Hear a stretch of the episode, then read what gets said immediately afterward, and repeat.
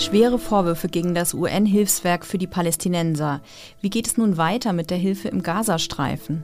Und jetzt streiken auch noch die französischen Bauern. Das sind unsere Themen beim Update von Was jetzt, dem Nachrichtenpodcast von Zeit Online. Es ist Montag, der 29. Januar. Mein Name ist Lisa Kaspari und Redaktionsschluss dieser Ausgabe ist wie immer 16 Uhr.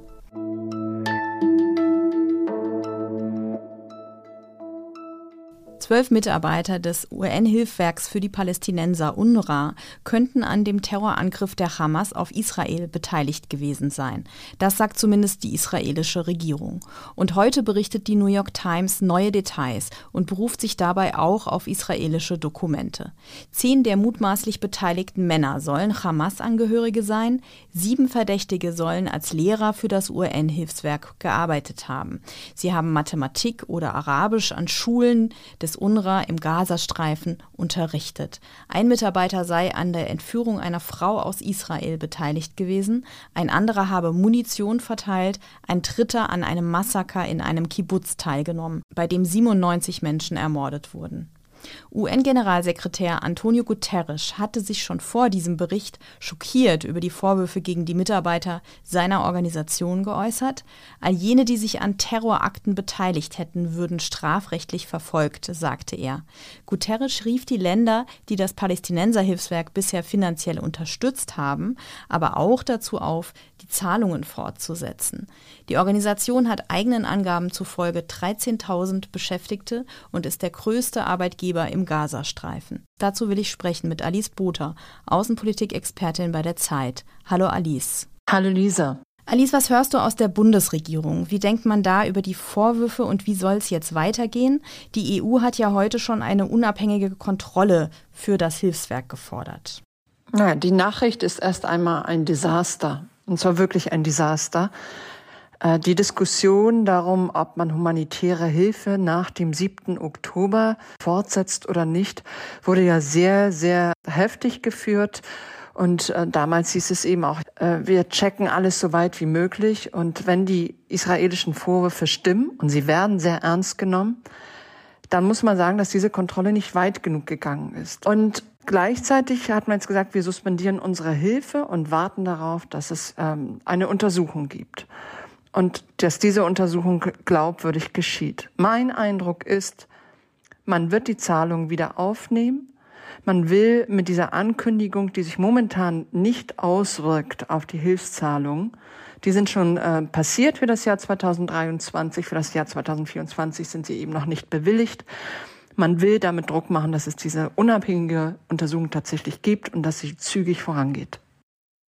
Du hast die Zahlungen angesprochen. Zahlreiche Länder, darunter auch Deutschland, wollen erstmal nichts mehr an das Hilfswerk überweisen. Das Dilemma ist allerdings, dass das Palästinenserhilfswerk sich ja auch um die Flüchtlingslager im Gazastreifen kümmert. Ähm, jetzt sagt das äh, UNRWA auch schon, bis Ende Februar wird uns das Geld ausgehen. Wie will denn die internationale Gemeinschaft sicherstellen, dass das Leid nicht noch größer wird? UNRWA macht natürlich Druck. Sie wollen das Geld erhalten. Sie brauchen das Geld auch tatsächlich. Es geht aber auch erstmal um Gehälter. Also kann man die Mitarbeitenden bezahlen oder nicht? Soweit ich das höre, sind momentan humanitäre Güter zur Verfügung gestellt worden. Es gibt auch andere Hilfsorganisationen.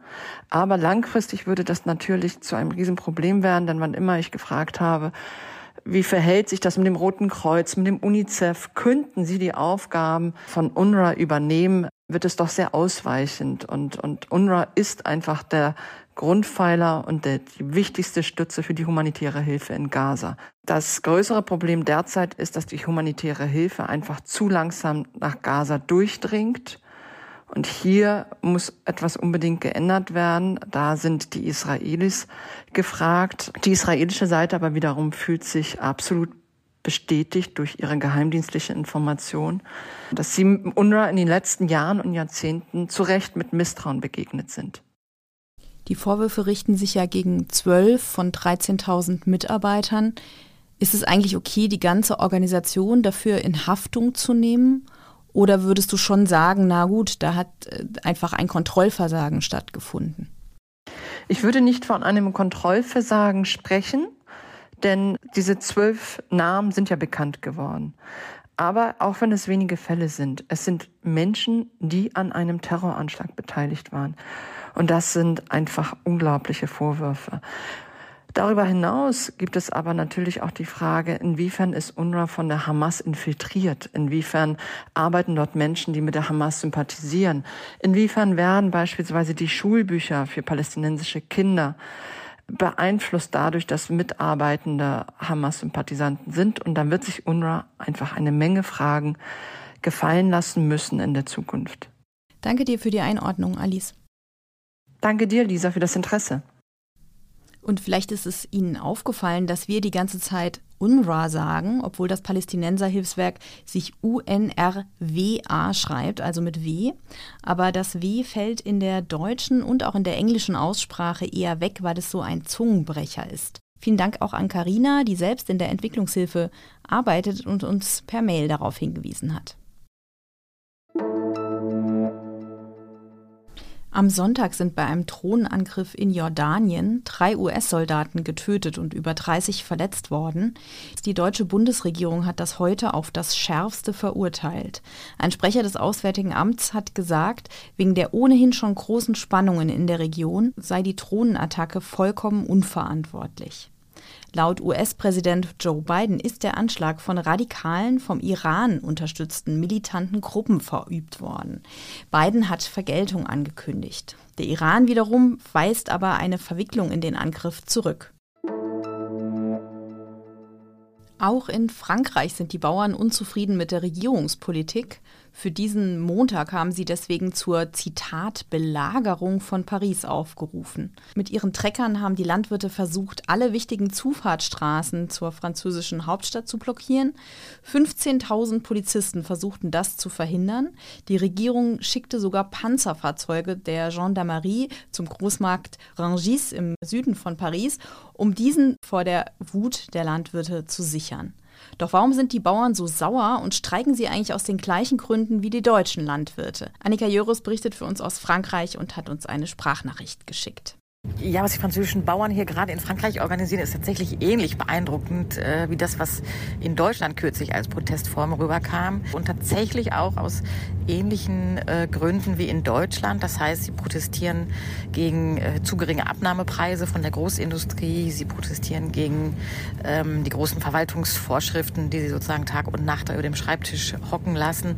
Und sie protestieren, darüber gibt es weniger Konsens, aber viele von ihnen protestieren auch gegen die ähm, Brüsseler Subventionen, die ja vor allem an Groß, Großbauern verteilt werden, weil eben nach Fläche bezahlt wird. Insofern verweisen sie auch immer auf die deutschen Kolleginnen und Kollegen und ja, die, die Gründe für die großen Proteste sind ähnlich. Was noch? Obacht, in Deutschland ist wieder mehr Falschgeld unterwegs. Die Bundesbank hat im vergangenen Jahr ganze 56.000 falsche Euro-Banknoten entdeckt. Und die hatten insgesamt einen Wert, oder man muss ja eigentlich nicht Wert sagen, von 5,1 Millionen Euro. Um fast ein Drittel ist die Zahl der Blüten damit gestiegen. Vor allem waren das falsche 200 und 500 Euro Scheine und die werden häufig für das Geschäft mit Luxuswaren wie Schmuck, Gold oder auch für den Autokauf in Bar verwendet, so hat es die Bundesbank dargestellt. Vorsicht ist allerdings auch geboten beim gemeinen 10 oder 20 Euro Schein. Die sind relativ offensichtlich gefälscht. Also manchmal steht da vorne unter der EU-Flagge zum Beispiel auf Englisch Movie Money, also Filmgeld. Die Bundesbank rät daher, Banknoten nach dem Prinzip Fühlen, Sehen, Kippen zu prüfen. Das Hologramm ändert sich ja, wenn man den Schein hin und her bewegt. Und wenn keins da ist, dann ist das eher schlecht. Aber naja, ich finde, das ist alles ein weiterer Grund, doch viel mehr mit Karte zu bezahlen.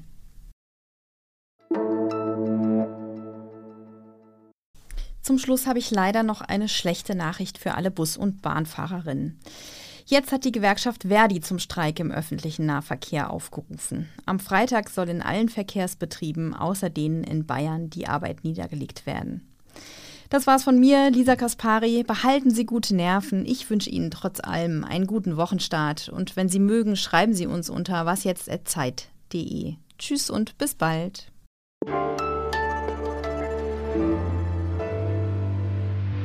Sag mal, Alice, bist du schon mal auf Falschgeld reingefallen?